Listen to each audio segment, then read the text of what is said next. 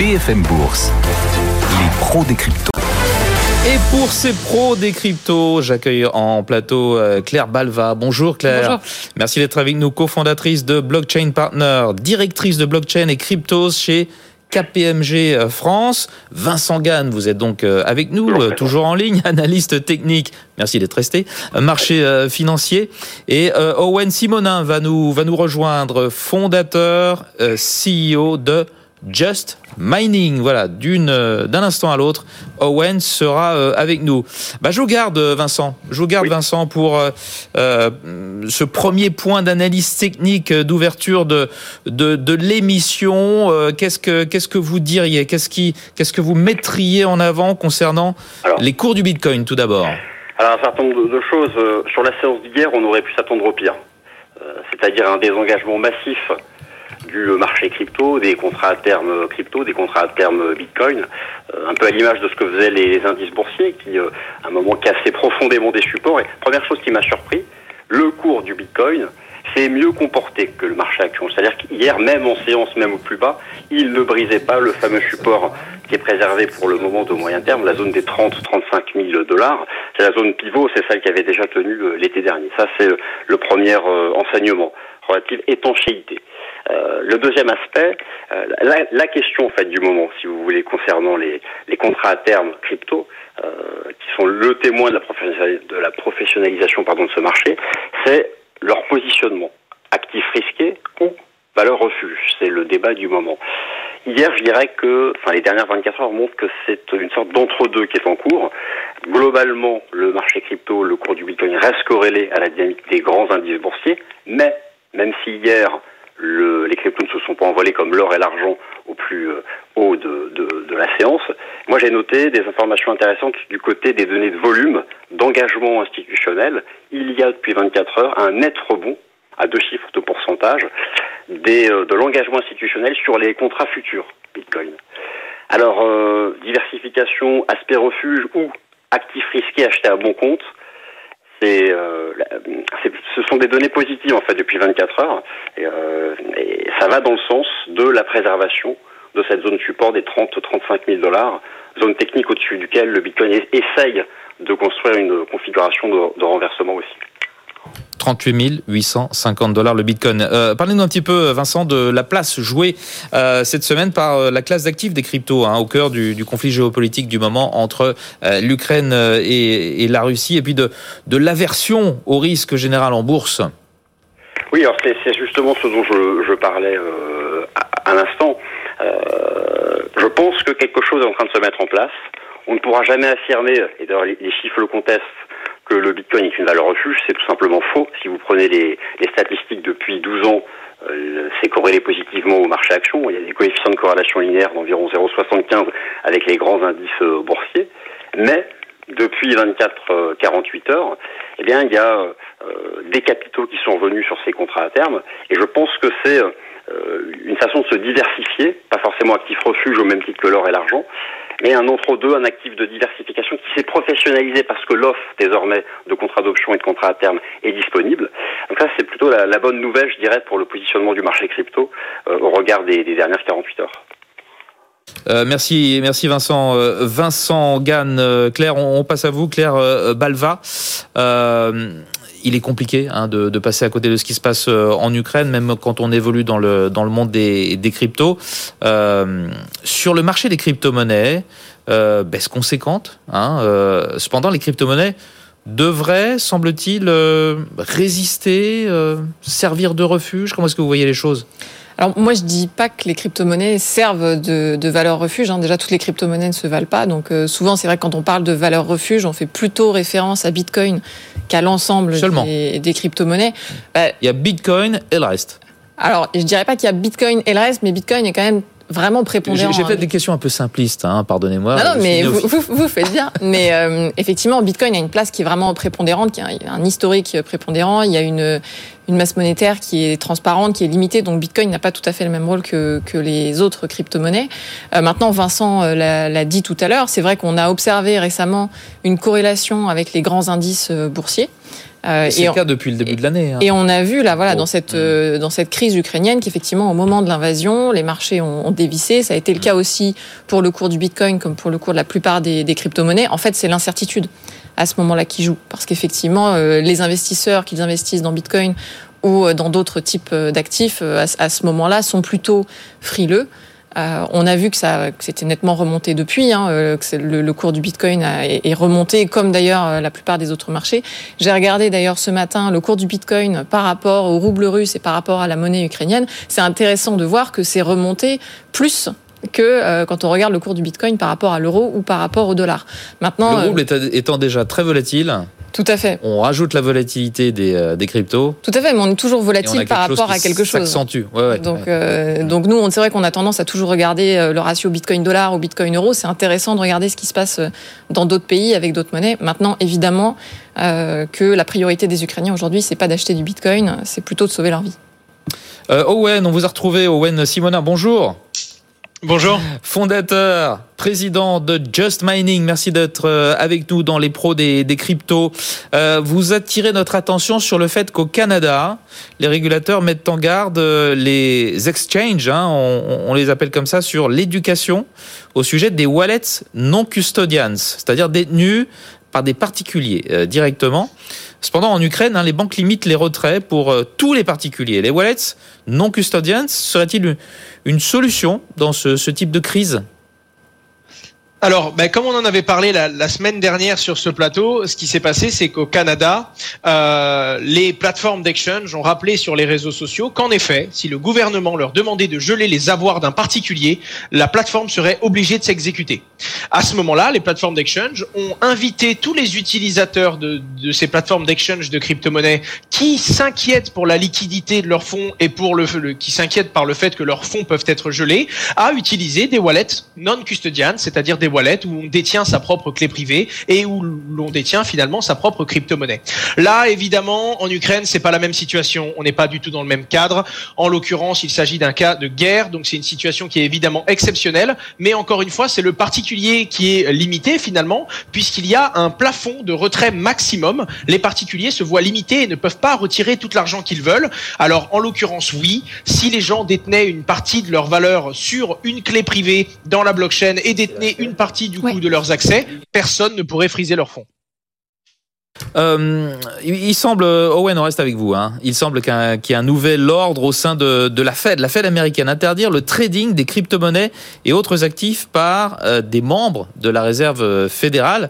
Est-ce que vous pourriez nous, nous expliquer ce qu'il y a derrière cela? Alors, euh, là, pour le coup, c'est la base même du délit d'initié. Le déni qu'est-ce que c'est? C'est avoir une information en interne dans une entreprise, savoir par exemple que... Pardon? Voilà. Savoir que qu'une entreprise euh, va par exemple sortir un produit révolutionnaire en début de semaine et profiter de cette information que l'on a eue de par sa position au sein de cette entreprise ou au sein de son réseau pour acheter des actions d'une entreprise X ou Y avant que l'annonce soit rendue publique et avant que le cours s'apprécie. Eh bien, évidemment, dans le monde de la crypto-monnaie, c'est pareil. Si on a une information avant que le projet l'annonce officiellement, eh bien, ça peut naturellement faire monter les cours. Sauf que dans le monde de la crypto-monnaie, c'est pas encore totalement régulé, c'est pas encore totalement cadré, et donc ce sont évidemment des pratiques qui sont bien plus présentes que dans la finance traditionnelle, bien que ça existe encore. Claire Balva, euh, ce, genre de mesure est-elle justifiée selon vous? Oui, c'est complètement logique. En fait, ça fait partie de, ce mouvement qui vise à, réglementer, réguler les crypto-monnaies comme des actifs euh, classiques. Euh, c'est tout à fait normal, effectivement, que quand on travaille à la Fed et que qu'on peut avoir des informations euh, confidentielles un peu en avance par rapport à la plupart des gens, on ait des restrictions dans l'achat d'actifs comme dans l'achat de, de crypto-monnaies, puisque voilà, on, a, on a des indices sur ce qui va se passer sur le plan macroéconomique. Donc oui, pour moi, c'est tout à fait logique. Alors, le petit problème qui peut se poser, c'est effectivement comment opérationnellement on va s'assurer que ces restrictions sont respectées. Euh, parce qu'aujourd'hui, vous pouvez acheter des crypto-monnaies assez facilement, vous pouvez les détenir sur un wallet euh, non custodial, donc euh, c'est pas si simple, voilà, d'aller s'assurer que euh, cette réglementation est respectée. Vincent Gann, vous qui êtes toujours en lien avec nous, vous avez un petit commentaire là-dessus, une petite remarque? Oui, ça, ça, ça m'étonne pas. Aux États-Unis, euh, ils ont jamais euh, rigolé avec cet aspect-là, surtout avec le délit d'initié. Ils en envoient euh, beaucoup de monde, enfin ils envoient pas mal de monde en prison sur sur ces sujets-là. Donc la haute finance américaine, sur le marché action notamment, puisque c'était là où il y avait le plus de, de délits d'initiés, la justice, quand elle vous tombe dessus, c'est terminé. Donc bon, c'est pas surprenant que le, le, la, la nouvelle classe d'actifs des cryptos, la jeune classe d'actifs des cryptos bien intégrés par Wall Street, se mettent à suivre euh, les, mêmes règles. Hmm. On va parler de quelque chose un petit peu plus positif euh, maintenant. Euh, par exemple, l'aspect communautaire des, des, crypto-monnaies. Aujourd'hui en bourse, hein, on ne parle pas de, communauté, mais de traders. Euh, Claire, pourquoi l'aspect communautaire est-il si important dans les projets de crypto? Je pense qu'il y a un gros effet de, de réseau. Euh, il y a peut-être aussi le fait que c'est euh, c'est plus simple d'aller acheter des crypto-monnaies aujourd'hui que d'acheter des actions. Alors certains vous diront le contraire, mais c'est vrai que la, la, plupart des jeunes aujourd'hui ont l'impression que c'est effectivement euh, plus facile. C'est pas compliqué d'acheter des actions. Hein. On, on, voit cet effet de communauté, je trouve particulièrement dans les, les groupes Telegram de projets crypto. Mhm. on le voit aussi avec les airdrops. Vous savez, les airdrops, c'est quand un projet va un projet va distribuer gratuitement des tokens au début pour aller créer une communauté d'ambassadeurs. Et donc cette communauté, dès le début, effectivement, du projet elle va être incitée à en faire la publicité. Et donc, on va, on va aligner les intérêts, je dirais, très rapidement dans un projet crypto, peut-être plus rapidement euh, que euh, quand une entreprise se lance en bourse, par exemple, et que des, des traders euh, vont aller spéculer sur des actions. Et donc, je pense que ce, ces communautés, elles sont importantes aussi parce qu'elles permettent de, bah, de, se partager de la connaissance, de partager des infos sur les projets, d'aller donner des idées aussi aux gens qui lancent des projets. Donc, c'est une manière de d'étendre voilà la, la, compétence et les connaissances dans le milieu crypto. Donc, c'est c'est assez positif, même si c'est vrai que le, le, côté communautaire lui est parfois reproché. Hein. Certains vont dire que la crypto c'est une secte. En fait, en fait, pas du tout. Et la plupart des gens qui qui viennent trouver des communautés assez, euh, assez, ouvertes. D'accord. Euh, Owen, euh, quelles sont les limites de ces communautés Est-ce toujours bénéfique de raisonner en termes de communauté? Alors, à partir du moment où une communauté est composée de différents êtres humains, c'est pas toujours bénéfique. Il y a évidemment des limites, euh, notamment parce que ben, à partir du moment où une initiative peut être bienveillante et peut être construite avec l'ensemble d'une communauté, ça peut avoir un gros impact positif. Mais également, quand la communauté s'aligne pour faire des choses qui sont moins respectables, ça peut avoir un gros impact négatif. Ce qu'il faut comprendre, et c'est drôle parce que vous avez commencé par dire que dans le monde de, l'affaire, dans le monde du marché action, par exemple, on parle de traders, mais pas de communauté. Souvenez-vous quand même de la petite communauté GameStop qui avait sur les différents réseaux sociaux, notamment sur Reddit, été parié à la hausse du titre GameStop afin de faire beaucoup de mal à un géant euh, du monde des fonds d'investissement qui avait lui parié à la baisse. C'était une communauté et pour le coup sur le, le, le, signal de base, sur la volonté de protéger GameStop et d'envoyer un signal plutôt bienveillant. Là où on peut voir les limites de cette communauté, c'est qu'ensuite ça, ça naturellement il y a eu beaucoup beaucoup de suites sur cette affaire. Le, le Robinhood, une application qui permettait d'acheter et de vendre des actions, a suspendu la cotation et a empêché certains acteurs de d'acheter. Donc les gens pouvaient vendre mais ne pouvaient pas acheter euh, du coup leurs actions. Et à ce moment, la communauté a parfois été trop loin parce que communauté dans le monde de la crypto-monnaie, dans des actions, c'est communauté avec une capacité de nuisance, mais également des fois une capacité bienveillante et une capacité financière. On a été jusqu'à avoir certains membres de la communauté qui ont payé des avions pour passer autour des bureaux de Robinhood avec un, avec une banderole pour insulter tout simplement la gestion de l'entreprise et le fait que la communauté ne doit jamais être censurée et qu'elle n'avait pas pu acheter et vendre comme elle voulait. Donc ce que je veux dire par là, c'est que la communauté c'est quelque chose de très fort, surtout dans un monde des intermédiaires où les particuliers échangent avec des particuliers, mais comme à chaque fois, avec des hommes, on peut construire des murs et on peut monter des armées, mais on peut également faire des choses horribles. Et, c'est toujours ça la limite de la communauté, ce que les gens en feront. Vincent Gann, vous faites partie d'une communauté? Oui, il y a de nombreuses communautés. non, non, mais c'est la communauté BFM Business. Et tout, à fait. Moi, je vois. Enfin, il n'y a rien de négatif dans tout ça. Hmm. Les traders euh, privés sont euh, exclus de la haute finance. Euh, il y a deux mondes, hein, les traders euh, professionnels et les, traders privés. L'écart en termes de puissance d'impact est, énorme. Le fait qu'il y ait des communautés de traders privés, ça permet un peu d'équilibrer les choses. Hein, donc c'est positif. On continue ce, ces, ces pros des cryptos avec cet autre sujet concernant l'exchange FTX euh, qui continue son expansion et embauche de, nouvelles personnes au sein de, ses, équipes, euh, un chef des partenariats avec euh, des marques de luxe. Owen, quelles sont les, les potentielles applications de cette branche de luxe que, FTX pourrait prendre? Alors, je pense qu'on peut regarder tout ce que la blockchain peut faire dans le monde, dans le monde du luxe. Déjà, la traçabilité, hein, être sûr que ce que l'on achète est bien authentique notamment à travers par exemple des NFT qui permettraient d'être certain que l'on achète bien un sac par exemple de première main euh, d'une marque de qualité et non pas simplement une contrefaçon. Mais quand on dézoome un petit peu, on voit tellement d'usage à la blockchain dans le marché du luxe qu'on a envie de se demander finalement quel est l'intérêt pour FTX de nouer et d'investir dans ce genre de marché? Euh, déjà, ça correspond au positionnement de la marque et euh, au marché qu'elle veut adresser. Euh, généralement, les marques de luxe s'adressent du coup à un public assez large, plus ou moins prestigieux et qui ressemble aux les, que les plateformes d'exchange vont cibler pour acheter, détenir de la crypto-monnaie. Et finalement, quand on a une certaine fortune à investir dans le luxe, on cherche peut-être également à diversifier ses, ses richesses et donc à s'intéresser à l'écosystème de la crypto-monnaie. Après, on peut imaginer encore plus d'usage et aller plus loin dans la réflexion, même si ce n'est que spéculation.